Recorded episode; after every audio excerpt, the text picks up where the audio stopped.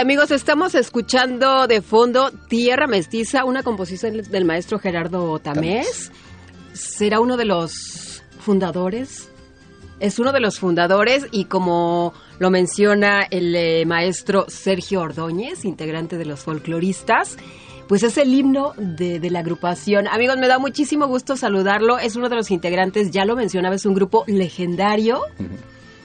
Y él está con nosotros. Bienvenido. Muchísimas gracias, Miriam. Muchísimas gracias a ti y a tu audiencia. Para nosotros es un gusto, como siempre, poder estar en contacto con estas eh, audiencias escuchas que, bueno, detrás de la, del, ahora sí que de la señal radiofónica, pues es una emoción, ¿no? Ver, saber que tanta gente está escuchándote, saber que tanta gente está ahí.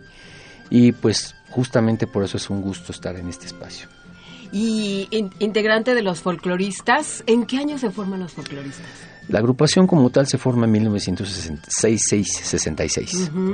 ¿Y han pasado nombres?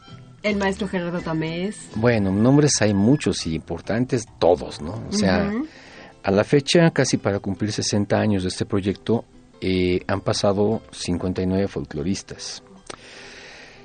Nombres, rápidamente te digo, Jorge Saldaña, que este también fue de los, del principio el Negro Jeda, Gerardo Tamés, como bien dices, eh, Rubén Ortiz, Andrés Nieto, mm, y bueno, Carlos Tobal, Popis, un compañero ya más, más, más reciente, eh, gente que ha dejado una huella importante y una huella indeleble en el trabajo del grupo. Gustavo López, o sea, mm, te digo. ¿Cuántos, ¿Cuántos músicos mencionábamos? Pues casi 60. 60 56, 60 56, 59 músicos. Y el, la agrupación se forma exactamente en el auge de toda esta música folclórica, de toda esta música latinoamericana que estaba en todo el continente. Fíjate que sí, porque justamente eh, en las revueltas del 68 el grupo ya participó. El grupo tiene fotos allá afuera de Rectoría tocando junto a, a Oscar Chávez, justamente, ¿no? Entonces, este... Momentos muy importantes sí, en la historia. Momentos definitivos. René Villanueva, que en paz descanse, es otro de los folcloristas. Inclusive fue este preso político en Lecumberri en aquel entonces. Eh, mm, vamos, una, una agrupación con gente muy, muy, muy especial. Siempre ha habido eh, personas que, pues te repito, han dejado una huella indeleble y un legado importante. Gerardo, pues este trabajo que, que inicia aquí, hoy Gerardo es un compositor sumamente consumado y que, bueno... De los grandes guitarristas que tenemos. Totalmente, y de, y de, las primeras generaciones de guitarristas que se titularon aquí en el país, cuando ya la carrera ya tomó un auge diferente. Hace algunos años justamente fuimos a, acompañarlo, porque en una de sus facetas pues estaba esta cuestión de tierra mestiza. Entonces tocó con el terceto de guitarras de la Ciudad de México, tocó algunas cosas, este, tocamos los folcloristas y la Orquesta de Cámara de Bellas Artes, una de sus obras una vez, y tocamos con él Tierra Mestiza para que le entregaran la medalla de los 50 años en, en Bellas Artes justamente. Y ahí eh, en Bellas Artes es donde se presentan también los folcloristas. Sí, en Bellas Artes normalmente cada cinco años tenemos unos conciertos. Perfecto. Y hablando un poco de la historia de la música folclórica, hay que mencionar que surge como protesta a muchos acontecimientos políticos que se dan en, América Latina. Así es como va surgiendo sí. la historia de, de, esta música. Exactamente. Y es curioso porque, fíjate, Ahorita decías, nace en el auge, en el boom, ¿no? Y pues sí, porque es curioso, este, esta música se planteaba justamente en aquel entonces como música alternativa, ¿no? Después de, los eh, acontecimientos de los 60, la Comuna de París, todo esto. Y de Europa llega Atahualpa, llegan los Parra, América, y entonces pues como que ya se pone un boom ahí, una moda, y en los 70 en pleno, después el golpe del 73 en Chile, en pleno, esta música era la, opción de todo mundo, ¿no? Todo el mundo estaba haciendo música alternativa, de protesta, canto nuevo, o sea, se le pusieron mil motes encima. Pero era la opción que, que se manejaba entonces, ¿no? Y desde Es más, desde Estados Unidos hasta Brasil, claro. todo el mundo estaba diciendo algo, ¿no? O sea, en España. No, se diga. Era como usted lo menciona, una moda que además abarcaba la vestimenta. sí. ¿No? Era, era, todo lo expresaba, o sea, la, la, forma de vestir, la música, el cantar. Sí, sí, sí, sí, sí, sí. los temas de protesta. Ahora yo aclaro, ¿no? Yo no tengo los, este, vamos, de aquel entonces yo no estaba en la agrupación, escasamente acabo de cumplir mis primeros 60 años y, y, háblame de tú, por favor. claro, y, sí, este, pero eh, es algo que marcó a todos los que veníamos detrás. O sea, nosotros, yo en lo personal, como preparatoriano, después como universitario, pues crecimos eh, bajo el cobijo, ¿no? Eh, de la lucha social y de la el apoyo incondicional artístico y político Ah, pues, a la colita de la revolución cubana que nos tocó. Después vino la revolución sandinista, después vino este el Frente Farabundo, y vino la lucha del Salvador. O sea, todas estas luchas estuvieron siempre marcadas con mucha música de esta. ¿Y en qué momento tú te encuentras con la música de protesta, con la música latinoamericana? ¿En qué momento te atrapa? A mí me atrapa un poquito como que a fuerzas, ¿no? Porque pues obviamente como buen chavo de aquel entonces, en los 60 en los 68, 69, yo vivía muy, y fíjate lo, que son las cosas, estaba chavito, yo tenía, yo nací en el 62. Entonces para el, para Tlatelolco yo tenía escasos te gusta, nueve años, sí, nueve años. Un niño. Y escuchaba, y escuché yo la trifulca, porque se oían los balazos desde la Plaza de las Tres Culturas, en aquel entonces. Yo vengo de Tepito, yo vivía en la calle de Vidal Coser. Muy cerquita de ahí. Sí, sí. cerca, digamos, en que vamos. No, en coche no haces más de... Ah, no hacías, ahora con el tráfico de hoy, quién sabe, pero en diez minutos estabas en la Plaza de las Tres Culturas. Pero se escuchaban las balaceras y todo el el relajo de las ambulancias. Yo tenía escasos siete, ocho años, pero vas creciendo, vas creciendo y el barrio te llama, ¿no? Entonces, había dos caminos, o te ibas por los boleros o te ibas por el rock, y yo quería irme por el rock.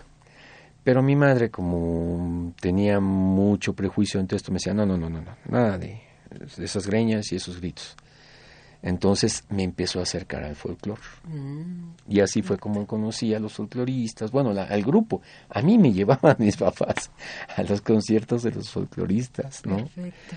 Conozco al grupo, conozco el género, conozco la música y ahí es donde me atrapa. Porque ideológicamente, pues te repito, a mí me, me, llamaba mucho esto. En el tercero de secundaria me acuerdo que participé en un concurso de oratoria y mi tema fue la, la represión en América Latina, ¿no? Entonces, con esa situación ya hago clic, me engancho. Y aclaro que nunca dejé el rock, ¿no? Pero este pero sí es una se hizo una parte esencial de mi vida, de mi formación como músico. Estamos hablando de los años 60. 70 70 ya. Ya, 70. ¿Y en qué momento ya decides o cómo es que el camino te lleva a, a formar parte de los folcloristas? Ah, bueno, eso fíjate que ya fue más reciente, mucho más reciente. de hecho, yo en la agrupación estoy por cumplir 15 años, yo creo, si la mente no me falla. Yo tenía un proyecto que se llamaba Callab, ¿no? Hacíamos música desde aquí, de, México, hasta Brasil, pero ya con tintes más eh, contemporáneos. Yo le, yo, para, yo decía que lo que hacíamos era eh, folclore, pero como, como mucho más urbanizado ya, ¿no? Mm. Entonces, pues lo mismo tocábamos con guitarras eléctricas, teclados, batería, tenía una sección de percusión. Y una vez, por azares del destino, llega Omar a uno de estos ensayos y le gusta mucho, dice, oye, pues me gusta mucho esto. Y, y estuvo un tiempo ahí asistiendo a los ensayos y todo eso. Y en uno de esos ensayos dejó de ir regresa y me dice, estamos buscando músicos, no sé si te interesa. Y pues yo me quedé así como que, híjole, ¿qué hago? No? Si Callab está jalando chido y estamos trabajando padre. Neofolclore era lo que hacíamos. Y me gustaba por eso, ¿no? Porque pues, era más, más acorde conmigo. Claro. En aquel entonces. Total, me dice, la dirección es esta y pues te esperamos, voy a audicionar que no sé qué. dije, bueno, voy. Entonces fui, me dieron material este, eh, lo monté, regresé, lo toqué, me dieron otra vez material y como que a mí ya no me gustó mucho la idea, ¿no? Dije, bueno, pues ya. Y entonces fue muy chistoso porque ya se me había olvidado que tenía esa audición otra vez, ¿no? Me habló mal, me dice, ya no te olvide que este, pues te esperamos este, este, este miércoles, no me acuerdo, lunes, nos interesa tu trabajo, nos vemos ahí puntuales, ok, perfecto, y, híjole, en ese entonces pues a montar el material rápido y todo. Dije, bueno, pues yo creo que si llego y no lo hago, pues ya me dirán, ¿no? Y ya de las gracias ya. Pero no, terminé de tocar y terminando me dieron la bienvenida al grupo. Fuiste aceptado. Sí, sí, terminando la audición me, me dieron la bienvenida. Y así fue como, como me integré a los folcloristas. Vamos a escuchar música. ¿Qué te parece? ¿Qué tema te gustaría que, que, que escucháramos? Mira, pues para empezar con la, ahora sí que haciendo la cadenita desde el, de lo que estábamos hablando el 68 y vamos a escuchar esa canción que se llama Manifiesto. Manifiesto, vamos a escuchar entonces este tema Manifiesto con los folcloristas.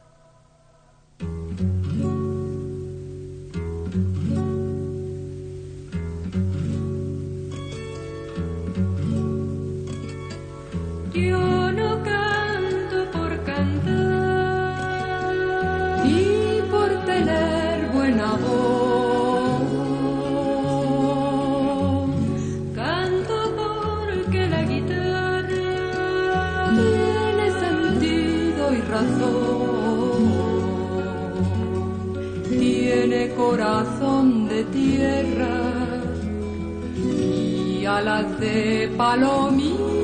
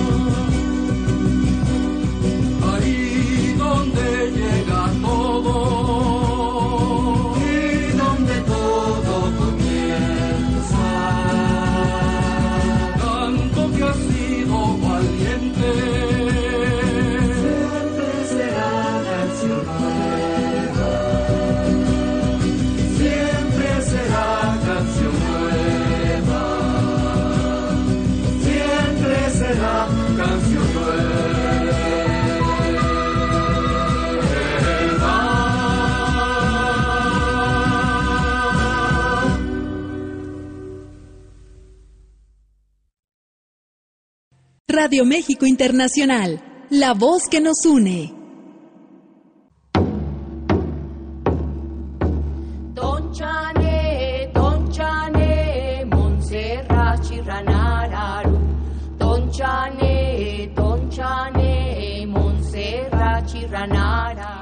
Escuchamos eh, Manifiesto, este tema de, de qué año es, de qué disco es. Este es de un disco que se llama este, Nueva Canción y más o menos los setentas. La autoría es de Víctor Jara y el arreglo es de justamente del grupo. Y eh, son 27 discos, me mencionabas. Sí, sí, más o menos esto es la, lo que se ha hecho en la discografía de folcloristas. Sin contar, sin contar los discos que se han hecho fuera. Sea, se ha grabado, por ejemplo, hay, algo- hay discos grabados hasta en Japón, hay discos en Argentina, en Francia, en Alemania, etcétera. Y hablábamos de los, de los miembros. ¿Hay todavía un miembro original? Sí, sí, sí, sí. El maestro Pepe Ávila, él es fundador y, y este, ¿De los iniciadores? De los iniciadores, de los iniciadores. Junto al maestro, justamente hace rato dijiste, este Gerardo Tamés, ¿no? Junto a René Villanueva, que pues, en paz descanse. Ellos fueron los que arrancaron esto. Adrián Nieto. Entonces, este, um, el que sigue en activo y dentro de la formación es Pepe Ávila. De hecho, es el director del proyecto. El, el- uno de los miembros originales y su hijo también me menciona, nos mencionabas que, Sí, que está Diego también en la Ávila. agrupación. Sí. Diego estará cumpliendo la friolera de quizás entre 8 y 10 años ya En el grupo. en el grupo. Tú entonces estás cumpliendo, Como entre 13 y 15, la verdad, ya no me acuerdo. pero también es, es, es poco tiempo, ¿no? Podríamos, es como eres de los miembros más jóvenes, por Sí, así decirlo. sí, sí, sí, sí, sí. Digamos de esta última generación. Y O antepenúltima, porque la última fue el, el Diego solito. Valeria y yo entramos juntos al, al grupo. Ok. ¿Y cómo ha sido tu experiencia como folclorista? Pues ha sido muy padre, o sea, he tenido que reaprender algunas cosas, he tenido el chance de aportar algunas otras, pero lo más importante es eh, tener la conciencia de que esta participar en esta agrupación es, es algo muy, muy de mucho peso y de mucha de mucha importancia histórica. ¿no? Claro. O sea, los folcloristas, imagínate, pues ahorita estamos así, pero imagínate lo, todo el, cimiento histórico y social del 68 que estamos en cierta forma heredando. Se convierte entonces en una cuestión en la que tienes que ser un artista definido políticamente, que tienes que ser un artista, bueno, ser multiinstrumentista, que eso también te, te forza a dar un ancho y un plus y a, y a estar estudiando, ¿no? Bien dice Pepe, somos estudiosos de mucho, este, profesionales de poco, ¿no? Porque sí, las características de la agrupación así son. Todos somos multiinstrumentistas, todos tenemos que cantar y todos tenemos que compartir lo más posible eh, esta posición ideológica, artística y política del grupo. ¿Y la formación de todos ustedes es musical? O sea, todos estudiaron música. Música como tal, no. Yo, por ejemplo, pues este Gerardo sí es egresado de, del conservatorio, yo soy egresado de la Escuela Libre de Música. Eh, y de ahí todos los demás, este, hacían, a- ahorita en la memoria no recuerdo si haya vivido alguien más así totalmente inmiscuido en, el academicismo, pero vamos, la cuestión del folclore también es algo que, pues en aquel entonces, pero ni de chiste se aprendía en las escuelas.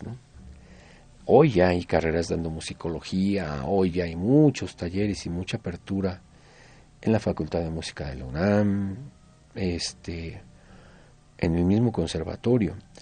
Pero antes Estaba como prohibido en los 60 por decirlo así. mm, deja de lo prohibido. Era una posición tan radical, ahí eso iba justamente a comentarte. Mi maestra de historia de armonía, eh, de historia de la música, perdón, era la maestra Sara Caso de, de Amigo Luna, que en paz descanse.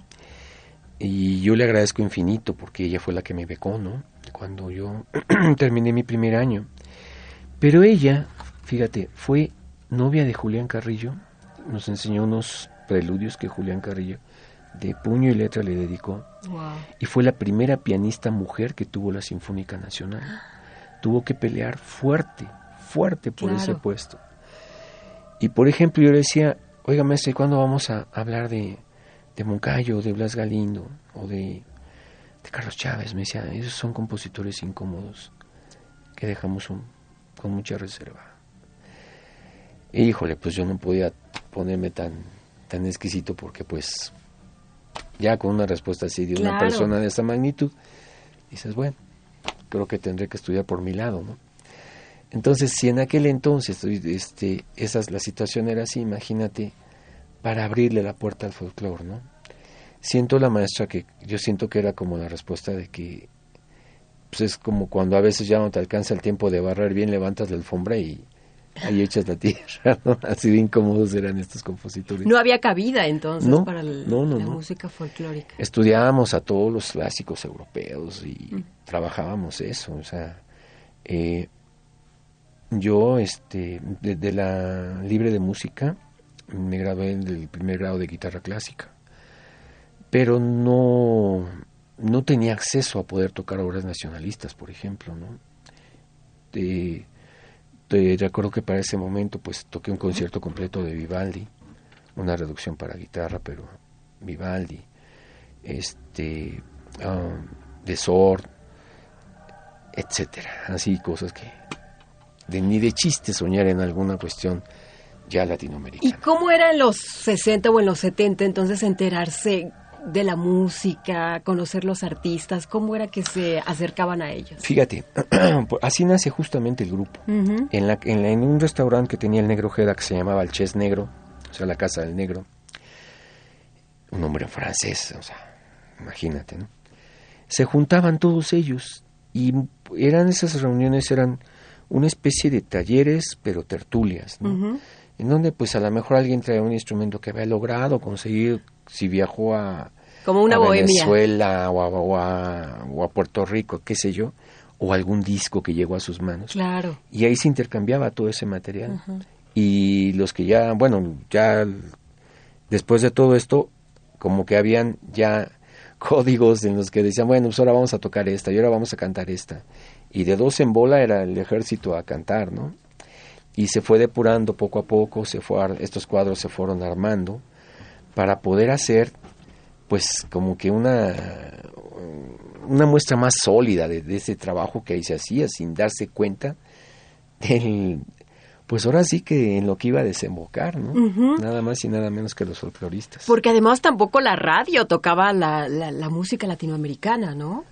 Eran muy pocos los canales, ¿no? Ni de No, chiste. exacto, no había canales. Radio UNAM, cuando mucho, este, Radio UNAM y párale de contar, el Poli, la- el Poli ni ten- no, no, no, ni- en, en aquel entonces el, el Poli ni tenía estación de radio. Ajá. Radio UNAM es la única y en algunos momentos Radio Educación donde quizás en la madrugada podías escuchar porque tampoco era tan sencillo.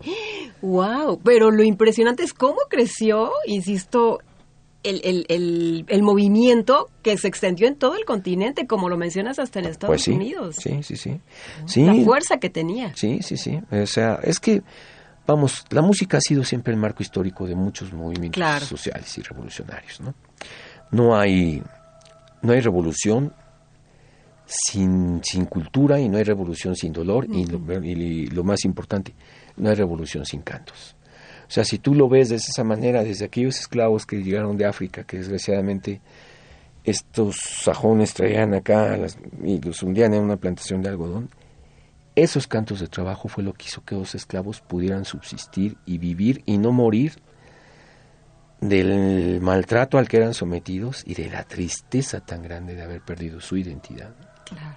Entonces, él fue lo, fue lo que nos dio ese sustento para que ellos siguieran viviendo y siguieran vivos.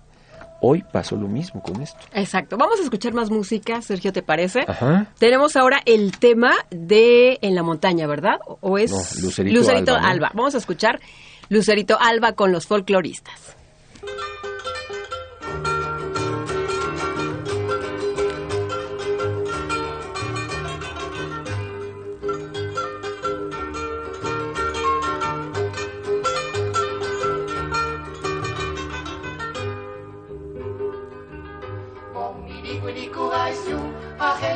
Agendu gaio zapukan, Ayaje ota mantequerita, ese corazón no va a aguantar. Ayaje ota mantequerita, ese corazón no va a aguantar. Oh, adiós Lucerito Alba, adiós Lucero Cora, porque me nigore pitama, otro y mi gozara. Adiós lucerito alma, adiós lucero por ahí.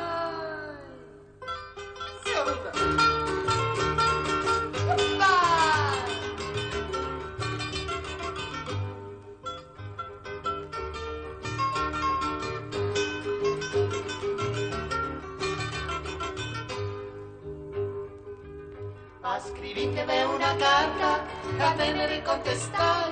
Veré con vuestro diamante, cheque tu interesará. Veré con vuestro diamante, cheque tu interesará. Adiós, lucerito alba, adiós, lucero fora. Porque me digo repitama, otra entere mi gozara. Adiós, lucerito alba, adiós, lucero fora.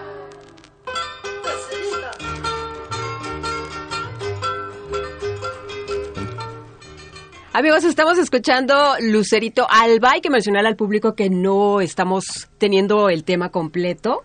Los estamos dejando solo un momentito para que disfrute el público, pero bueno, estamos platicando. Los temas son un poco largos también. Para echar chisme a gusto. Exactamente. Eh, fíjate que eh, nos llegó una, una, una llamada a Anastasio Sosa de la colonia Malinche y él pregunta por qué el nombre de los folcloristas. Ay, mira, qué buena pregunta. A ver, Anastasio, te cuento. Justamente, justamente la mamá de Gerardo Tamés, el compositor de Tierra Mestiza, era parte de la agrupación.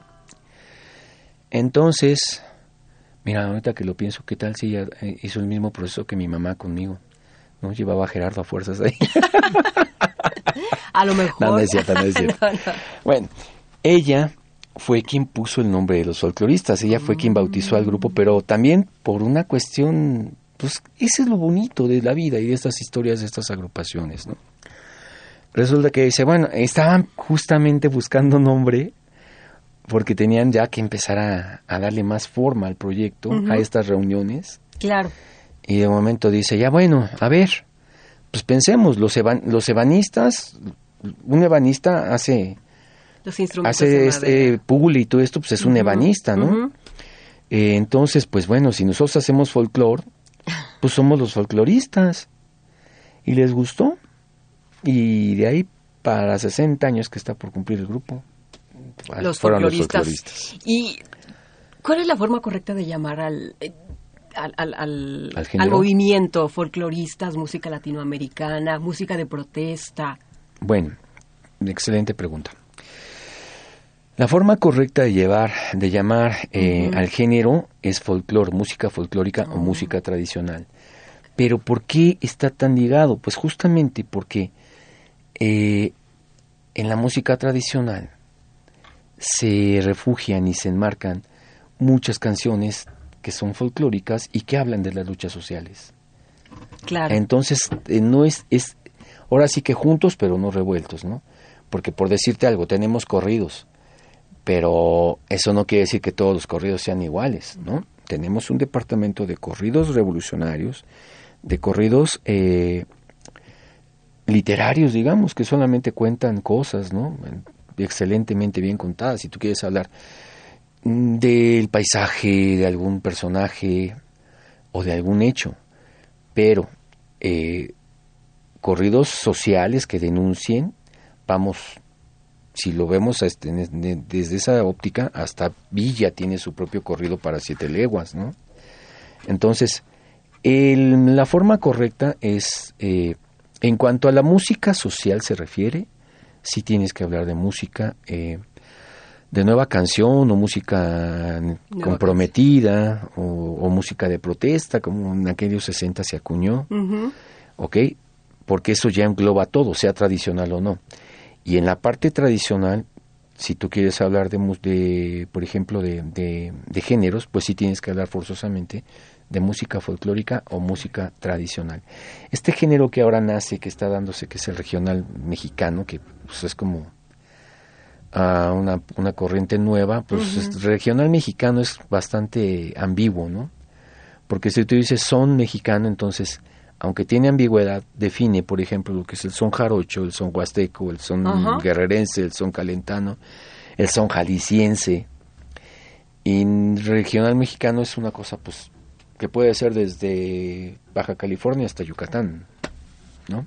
Todo lo tradicional, toda la música Sí, tradicional. de, repito, es, lo correcto es eso, música folclórica o música folclórica. tradicional. Perfecto. Y una de las características del, grupo del grupo es el mu- multiinstrumentalismo, lo que mencionaba ahorita Rita.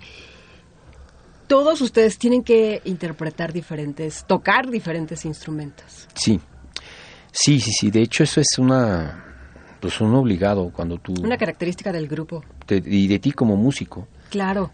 tienes, si te vas a acercar a una agrupación de estas, tienes que tener la, la capacidad no solamente de manejar guitarra o bajo o, o violín, tienes que tocar de todo, lo más que tú puedas, ¿no? O sea, eh, poder manejar y tener ya el bagaje cultural suficiente para que te dices, ok, vamos a tocar una plena.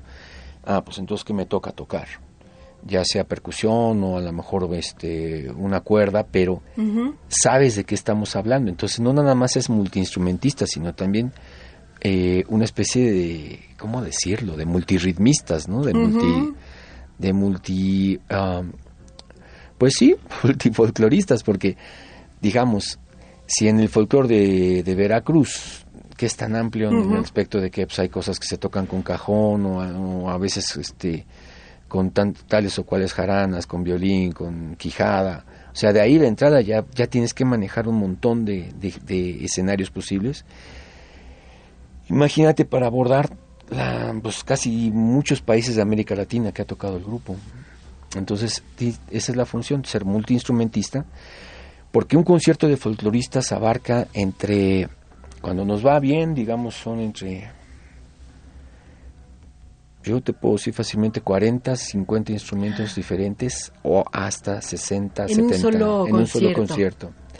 Y es muy divertido esto porque pues, a mí en lo personal me encanta no estar tocando una sola cosa, a mí me aburre mucho.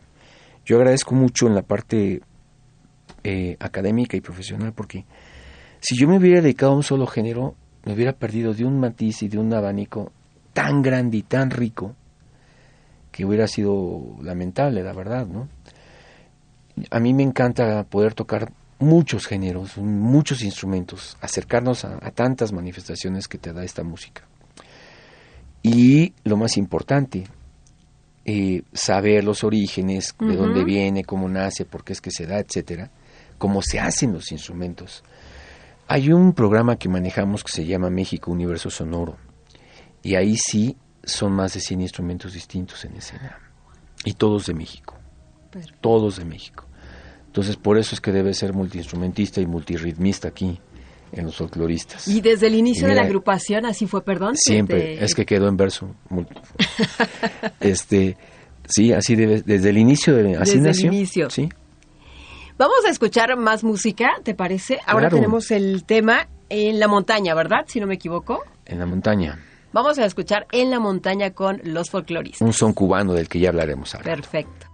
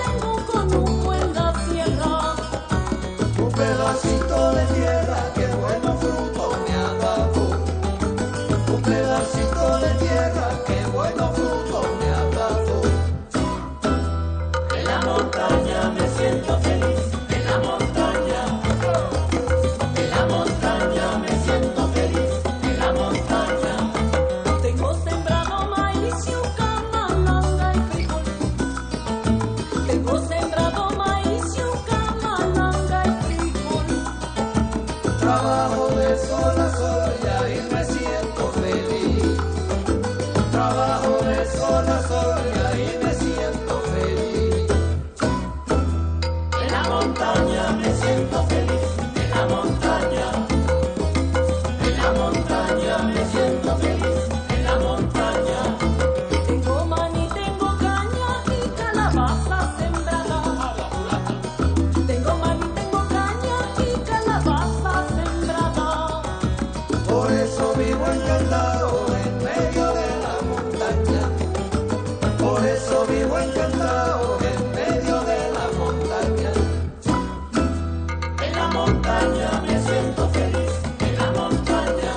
calor. Amigos, escuchamos, estamos escuchando En la montaña que nos mencionabas, es un son. Exactamente, es un son cubano que... pues, Se nota, ¿verdad? Lo, lo cubano. sí. Pero lo padre de esto es que eh, cuando sale con País Segundo con su famoso Chan Chan, Ujú. le da un segundo aire al son cubano en el mundo. En el mundo, no nada más en, en Latinoamérica, en el mundo. Sin embargo, el grupo, pues este ha sido el estilo que siempre ha defendido y siempre ha enarbolado. El son cubano tradicional con el tres cubano, que es una guitarra de tres cuerdas dobles, que el nombre correcto es tres, porque aquí en México, por alguna razón, lo conocieron como tresillo. Mal conocido porque es- tresillo es una medida musical, es una nota musical, pero el instrumento como tal se llama tres, el piano de la selva. ¿ok? Porque pues en toda la... En, Cuba todo mundo toca tres, es- excelentes músicos, y es justamente lo que suple al, al piano. Eh, eh, ese piano de la selva, pues es la parte armónica que, define al son cubano. ¿no? Perfecto. Recuerden, amigos, que estamos con Sergio Ordóñez, integrante de los folcloristas. Estamos a través de Radio México Internacional platicando con él sobre la historia de los folcloristas y estamos eh, poniendo algunos de los temas. Y fíjate que nos habló Margarita Álvarez de la colonia Romero Rubio. Dice, ¿por qué han perdurado tanto los folcloristas? Ahorita estábamos como buscando algún grupo que lleva... Que lleva... El mismo tiempo o Ajá, algo pero no, parecido. no, a la mente no me viene alguno. Ajá. Pues mira, una cosa importantísima aquí sí te lo voy a decir. Es la es la necedad y el aferre a la, a la identidad de nosotros como mexicanos, como latinoamericanos y como artistas. O sea, es fácil decir, ¿no? Que este pues que somos músicos, pero estar en una resistencia cultural como la que ha tenido este grupo, casi ya con 60 años encima, no ha sido nada fácil. O sea, mm, tú sabes que, por ejemplo, pues no sé, nosotros no, no, no, no, no, no, no, no competimos con gente así taquillerísima, ¿no? Porque para empezar, este, esta música es otra cosa. Esta música para nosotros sí refiere un referente histórico, un referente social y un referente artístico bien, bien, bien respetable y bien delicado y, y que tenemos que guardar, porque nuestros maestros, pues obviamente la gran cantidad de indígenas que nos han enseñado, que nos han acercado a estos instrumentos, tanto indígenas como mestizos, pues a nosotros nos merecen un respeto altísimo. Y por esta cuestión es que no, no por ejemplo, no, no abandonamos las naves, ¿no? Ha habido a veces en las que, pues sí, de momento vienen tiempos bien difíciles, pero aquí estamos, o sea, yo no sé, y yo creo que eso ha sido algo que también ha definido al grupo y que a la gente le encanta, porque, por ejemplo, ahorita acabamos de terminar una beca eh, el mes pasado,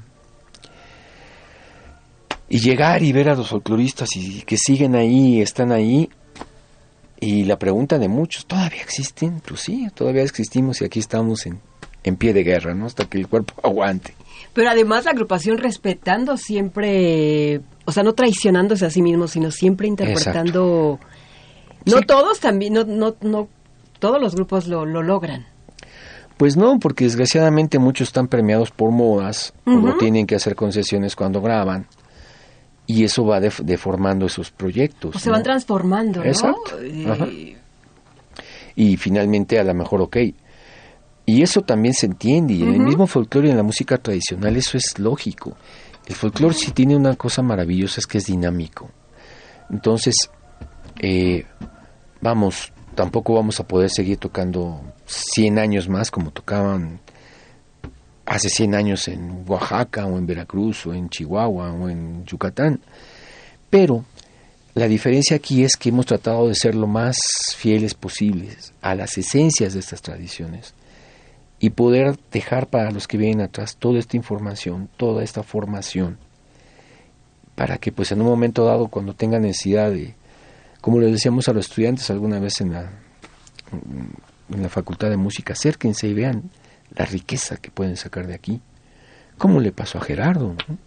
como le ha pasado a tantos que han pasado por la escuela, por el academicismo, y ahí tienen cosas bien lindas, hechas, compuestas gracias a esto, totalmente con cuestiones de México. ¿Y cómo ves el futuro de la música folclórica?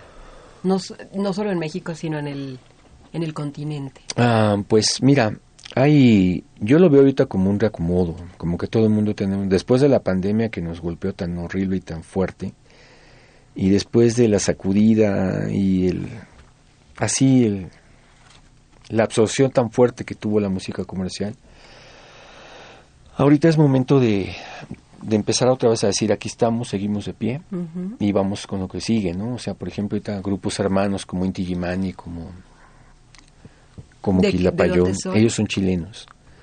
Ellos, por ejemplo, ahorita acaban de iniciar giras eh, mundiales. Y bueno, ahí está. se- o sea, ahora sí que como alguna vez dijo Lelutier, sonamos pese a todo, ¿no? Y aquí estamos. Entonces, yo veo el panorama como de que, pues justamente hay que reconfigurarnos otra vez después de esta sacudida tan fuerte de la pandemia y volver a seguir manifestando lo que hemos hecho y lo que quisiéramos seguir haciendo durante todos estos años. O sea, seguir recopilando esto y mostrándolo y enseñándolo a las nuevas generaciones para que siempre entiendan que está perfecto escuchar de todo. Te repito, yo comencé tocando rock and roll y terminé aquí. Este, pero lo más importante es, y hay un dicho que gracias a folcloristas siempre lo digo, ¿no? Es muy triste no saber a dónde vas, pero es más triste no saber de dónde vienes. Con todas estas raíces, con todo este legado cultural latinoamericano tan importante que tenemos a cuestas. Entonces, ahí es donde yo nos veo y veo a todo mundo, ¿no? Que vamos justamente como dejando esos eh, escalones ya bien, bien, bien firmes, bien sólidos para quien quiera subirlo, pues, se pueda subir y pueda brincar a otro o montar otro más encima de este, pero ya con uso de razón y con uso de conocimiento sobre lo que es tu cultura, tu identidad y, y lo que implica ser mexicano. Sí, conocer las raíces, como lo mencionas, eso es muy, muy importante, que evidentemente los folcloristas han sido parte de esta raíz musical. Pues sí, Con ya más de 60 años. no, vamos para allá. Van para los 60 años. Sí. Eh, me, me mencionabas también lo de cada cinco años se presentan en, en Bellas Artes. Ajá. A ti te ha tocado estar en dos conciertos. En dos exactamente, en los 45 años y en los 50, que fue maravilloso. Para los 60 todavía no hacen el, el concierto. tendremos, sí estamos justamente en el ensayo pasado estábamos empezando a tocar ese tema, que es lo que, que vamos a, a manejar para este momento, ¿no? Fíjate que hay una cosa importante, porque van cambiando los momentos y van cambiando las, los formatos. Ahorita, por ejemplo, pues en, en teoría estamos preparando el nuevo disco, pero estábamos ayer ante la, ante la, antier, perdón, ante la expectativa en que se iba a volver a hacer un, un CD, que es un formato que ya prácticamente está de salida, o vamos a manejar ahora, regresar al vinil, Ujú, ¿Qué es lo que se está haciendo vinil. nuevamente? o vamos a hacer simplemente un EP y sencillos, porque pues, es increíble, o sea, lo más chistoso es eso. Por alguna razón México tiene esa, esa, esa circunstancia, ¿no? Es maravilloso cuando llegas a Sonora, a decirte, a tocar el festival Lloreme al festival Alfonso Ortiz Tirado. Y llega la gente con sus discos de vinil, maestro, me firma. Con esto aprendí, con esto, y dices, híjole, eso es lo que yo creo es gracias a estas cosas es que hemos aguantado todos estos años. Respondiendo a la pregunta de Margarita. De Margarita Álvarez. Ok, cuando la gente se acerca y nos enseña y nos comparte todas estas cosas, no podemos sino redoblar el esfuerzo de decir adelante, hasta que el cuerpo aguante, ¿no? Porque imagínate, así como ellas se nos acercaban, por ejemplo, el grupo de música de estudiantes de la universidad de este allá en Sonora y los que acompañan al ballet folclórico de la universidad me dicen, maestro, ¿cómo se toca esto? Y, o sea, a ver, pues, tranquilos, o sea, para empezar, maestro, déjenlo de lado. O sea, nosotros somos tan músicos como ustedes y, y aquí está la muestra. Se hace así, si te sirve, eh, es esto. Entonces, todas estas cosas contribuyen a que esta identidad se vaya haciendo cada vez más fuerte, se vaya empezando a retomar. Ahora es importantísimo ver que ya hay géneros que afortunadamente se han revitalizado y se han puesto otra vez en circulación. A mí este, con el perdón a todos los demás géneros, pero pues a mí mi favorito de todo el país es el son huasteco, ¿no? A mí lo que más me fascina tocar tu- de todo México es, es el son huasteco. Sin embargo, pues no deja de lado a todos los demás.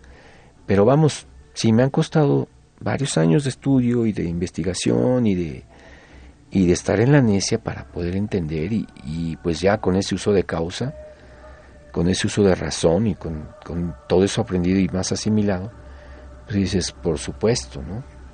Lo abrazo hasta que me muera. Claro. Vamos a escuchar otro tema, ¿te parece? Ahora es La Candela, ¿verdad? Este tema vamos a escuchar. Sí, sí, efectivamente. Quiero nada más ahondar tantito. Hace rato el Lucerito Alba que escucharon, es un, fue una, es un ritmo que, que se genera en Paraguay, ¿sí? Lucerito Alba. Exactamente, y lo más lindo de esto es que la mitad se canta en guaraní y la, la otra mitad en español. Eh, y bueno, es algo padre porque y, y que se repite en el continente. Yo creo que también por eso hemos durado tanto, porque hemos seguido estas, estas enseñanzas de nuestros ancestros, ¿no? O sea, aquí en México hay muchísimos lugares donde se canta primero en lengua, en idioma este, nacional y luego se traduce al español. Entonces ve cómo no somos los únicos que esto ocurre, ¿no? Allá en Paraguay, que es un país que tú dijeras, no, pues como que no oímos mucho de eso. Y, Mm. y ahí está, ahí está ellos. Las tradiciones canto, ¿no? Vamos a escuchar entonces La Candela con los folcloristas.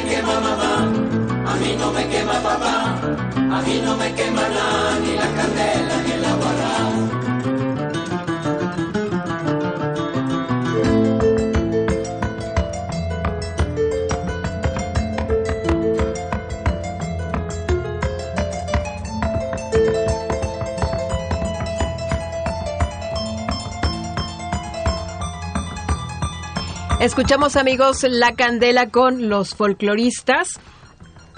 Y bueno, otra, una pregunta, esto de, la- de las alternancias, ¿cómo es que llega un nuevo músico o cómo es que un músico dice, ya no puedo estar en los folcloristas? Bueno, generalmente este, los músicos eh, abandonan la agrupación o porque ya cumplieron un ciclo o porque tienen un proyecto alterno que, que a lo mejor los requiere más o etcétera, ¿no?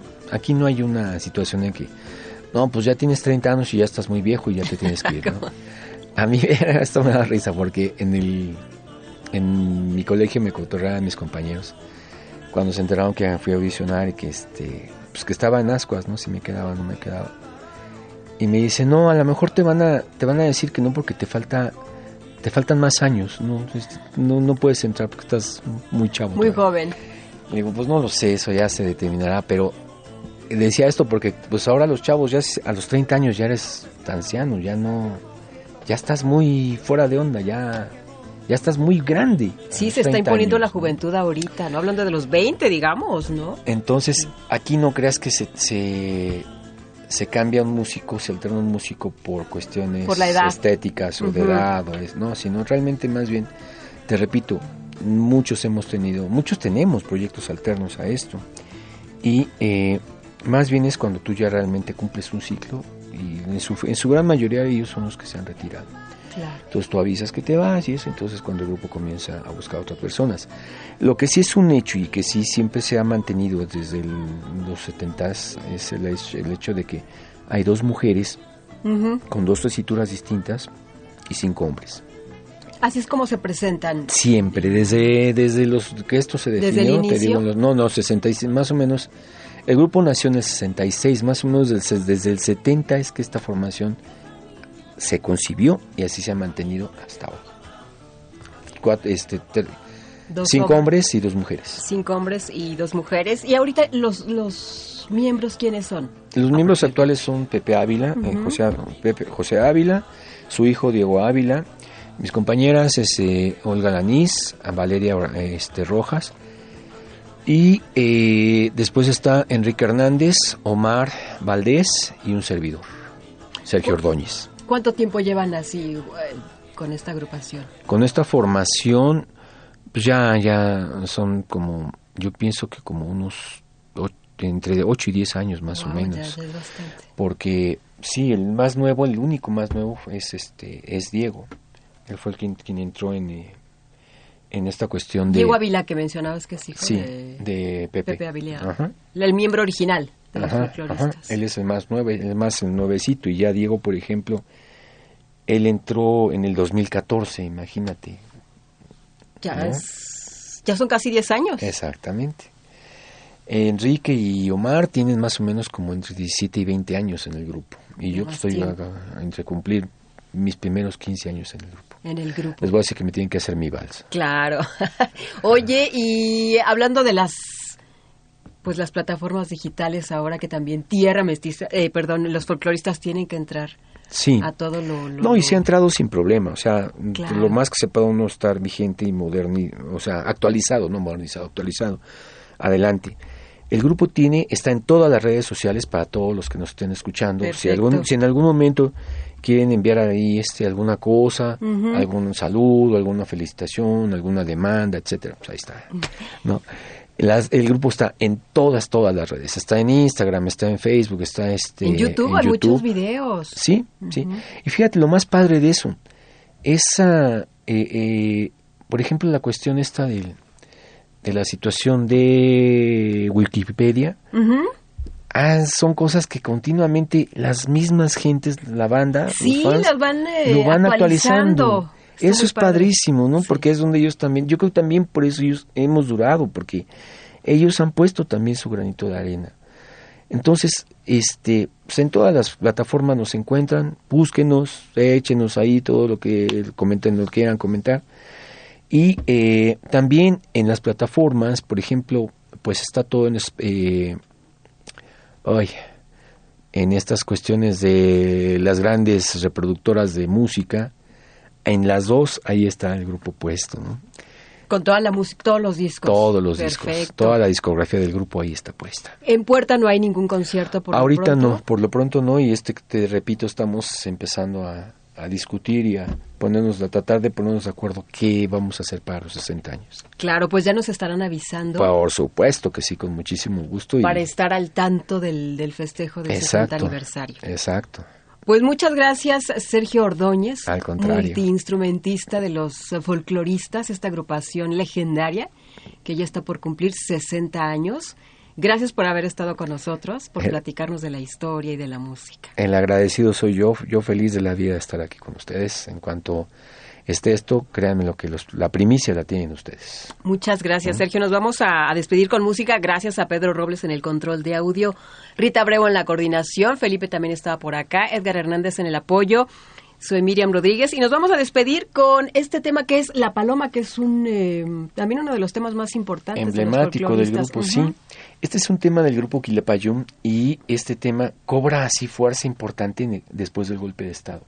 Al menos aquí en nuestro país, este, híjole, cuando pasaba la paloma todos sufríamos igual que los chilenos, ¿no? O sea, era una cosa que te sobrecogía el alma y, pues tú tenías, por alguna razón, la paloma se hacía parte de ti. Entonces, Folcloristas toma este, este tema de los chilenos de Quilapayún y lo hace a su modo. Eh, hay algunas cuestiones variantes que hicimos de este lado. Y lo más padre es que, en, fíjate, hace pues ya un- que son tre- 10 años que estuvimos con ellos alternando en el auditorio, cuando fueron los 40 años del golpe, estuvo Inti estuvo, estuvo Quilapayún, estuvimos nosotros, Gabino Palomares, y etcétera. Entonces, cuando este platicábamos con este el director de Quilapayón, el maestro Carrasco, Eduardo Carrasco, que fue el que compuso la palabra, dijo, no, esta canción ya es más mexicana que nuestra, o sea, ya nosotros ya mejor ni la vamos a tocar, ya es de ustedes, ¿no? Vamos a escuchar entonces, nos despedimos con La Paloma y los folcloristas. Gracias.